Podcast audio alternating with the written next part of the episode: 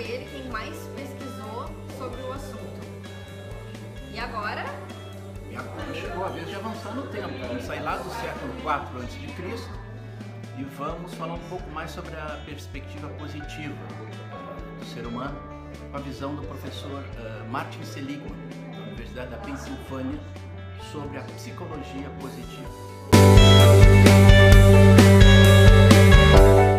É, se por um lado as reflexões de Aristóteles sobre a felicidade têm aí mais de 23 mil séculos, o marco do início dos estudos e das pesquisas de psicologia positiva ocorre em 98, quando o professor Seligman é, é alçado à presidência da Academia Americana de Psicologia.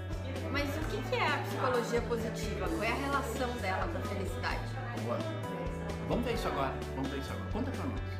Vamos lá. Uh, a gente já falou dele por aqui, né? Mas sempre é bom relembrar o Martin Seligman, professor da Universidade da Pensilvânia é um dos precursores da psicologia positiva, né? Que é a área da ciência que se dedica ao estudo da felicidade e do bem-estar. E a psicologia positiva se interessa pelos fenômenos psicossociais positivos, como bem-estar, satisfação, uh, experiências positivas, efetivas, né?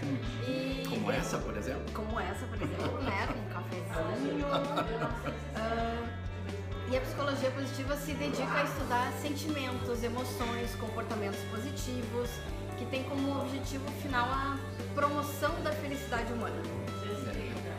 Claro, se existe uma psicologia positiva, não existe uma psicologia negativa. Na realidade, a psicologia, a ênfase histórica dos estudos da psicologia uh, pegava mais a perspectiva patológica, né? O que está errado nas pessoas, o que, que uh, é disfuncional, né? Por que, que você está assim e assim por diante. E não necessariamente aquelas, aquela perspectiva positiva da pessoa, né? No que que tu é bom, o teu ponto forte, a tua qualidade, a tua virtude que a gente falou uh, no outro vídeo, né? Aliás, a gente já viu em outro vídeo, podcast, as seis virtudes que conduzem à felicidade, né, identificadas por Seligman. Se não viu ainda, olha na lista aqui do canal do YouTube, né, para acessar os outros vídeos. É, mas seguindo então a balada da psicologia positiva. A balada da psicologia positiva. Não, na realidade, com o surgimento dessa nova era, da psicologia positiva lá em 98, muitos eh, cientistas, pesquisadores da psicologia que até então se dedicavam mais àqueles estudos com caráter patológico, disfuncional, ver o que, que estava errado, passaram a se preocupar mais sobre o que estava bem, sobre o que, que é bom, né? a ideia de, uma visão mais humana. E aí começa a surgir essa ciência do bem-estar que a Vanessa falou agora há pouco, que o Seligman, lá em 98, começa a desenvolver. Ou seja, a ideia de que é, não é o que está errado na pessoa, mas o que te faz bem. O está por trás do teu bem-estar e assim por diante. Claro que aqui a gente não está execrando a psicologia tradicional, né, dizendo que aquela é negativa e agora tem uma positiva. Não é isso. Mas essa, esse novo olhar positivo é, sobre essa natureza humana, sobre o, o eu, sobre cada um de nós, passa a embasar a própria psicologia positiva. Então é um olhar de dizer, ok, você tem problemas, mas o que, que você tem de bom e é aí que a gente vai trabalhar. Ou seja, um olhar positivo sobre o que a gente sente, sobre as nossas emoções, as nossas qualidades. Tipo, eu tenho problemas, mas eu sou muito bom em alguma coisa.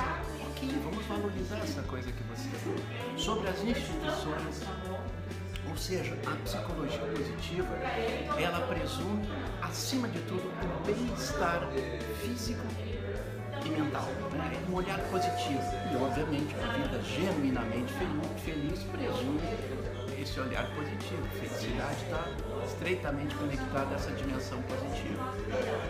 Mas vamos entender um pouquinho melhor o que é esse bem-estar subjetivo porque o bem-estar da psicologia positiva tem esse caráter subjetivo. Como é subjetivo, a gente vai tentar entender. Bom, uh, o nosso bem-estar pode ser traduzido de uma forma objetiva. como a renda, né? O quanto a gente ganha para viver, para sustentar, para fazer coisas que a gente gosta, as nossas condições de moradia, de saneamento, níveis de segurança pública, né? Poder andar na rua sem medo de ser assaltado. E pode também ser traduzido de uma forma mais subjetiva. E aí essa forma subjetiva é composta por três fatores. O primeiro é a satisfação com a vida, que é um componente cognitivo, ou seja, o quanto estamos satisfeitos com a nossa vida. Me dá uma deixa aí. Claro. Essa ideia de satisfação é interessante, né? A gente não existe um nível de satisfação único para a vida que todo mundo tem que alcançar aquele nível.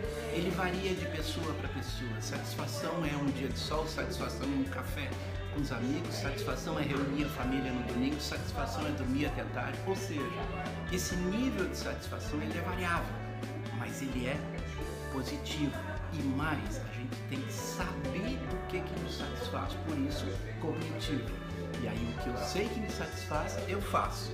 O que eu sei que não me satisfaz, eu tento não fazer. Na medida do possível, Na nem medida sempre dá pra não fazer, né? Tipo, não tem como não tomar café. Embora às vezes a gente não possa tomar café, mas não importa. Então, a gente falou né, sobre isso é, num vídeo sobre felicidade hedônica. Ah, e tem também o afeto positivo, que reflete o quanto a gente se sente entusiasmado, ativo, né, alerta, que isso envolve a alegria, o prazer, bons sentimentos, né? Só coisa boa. E o terceiro é o afeto negativo, que é o outro lado da moeda, né? Que diz respeito a angústias, insatisfação, estados de humor como raiva, culpa, desgosto, medo. E, e aí é interessante, porque a gente enfatiza né, o lado positivo, a psicologia positiva enfatiza esse lado bom, mas não tem como negar o, o lado ruim, né, o lado negativo. Né? E óbvio que a gente gostaria de desfrutar, só do afeto positivo, mas o lado negativo também está presente nas nossas, né, nas nossas vidas. Não dá pra evitar, né? Não, um dia ele faz parte da vida. A gente não pode negar. Mas, se ele está lá, ok, vamos reforçar o quê? O lado positivo. Essa dimensão positiva passa a ganhar corpo. O pausa para a felicidade nasce com essa inspiração. Vamos falar de coisa positiva, vamos falar de coisa boa, vamos falar de felicidade. Ai, tem tanta coisa ruim acontecendo. Ok, a gente não consegue mudar. Vamos falar das boas, um pouco nessa vibe. Ou seja, Não quer dizer ignorar, né? Faz de Não. conta que não existe, não é isso. não, Mas também não precisa pensar o tempo inteiro só nas coisas horríveis que acontecem, né? Voltando a olhar para as coisas boas ajuda o nosso bem-estar, né? com certeza. E até nos motiva mais a fazer coisas para melhorar o que é possível, né? Isso é fato, porque se a gente ficar prestando atenção nas coisas negativas, elas vão ocupar a nossa memória.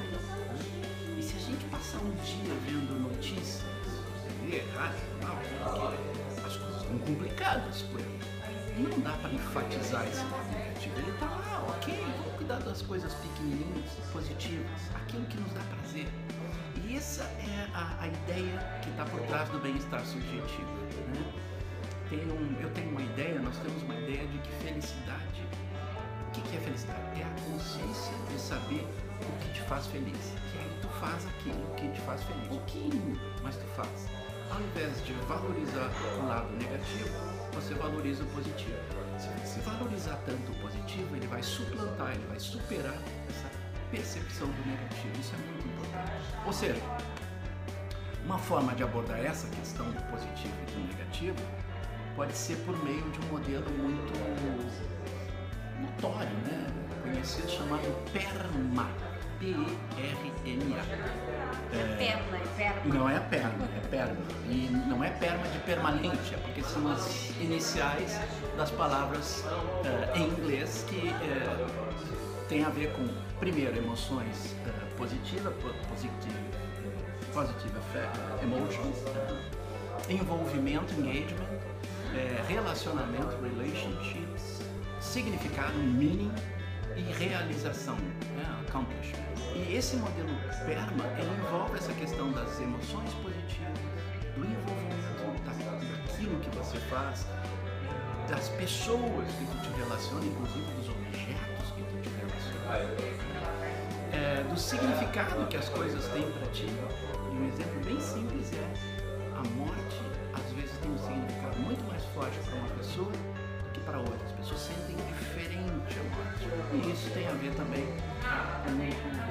o modelo Perma. E obviamente a realização. O que, que te faz feliz, o que, que te faz realizar. E esse modelo PERMA é o tema do nosso próximo vídeo, né?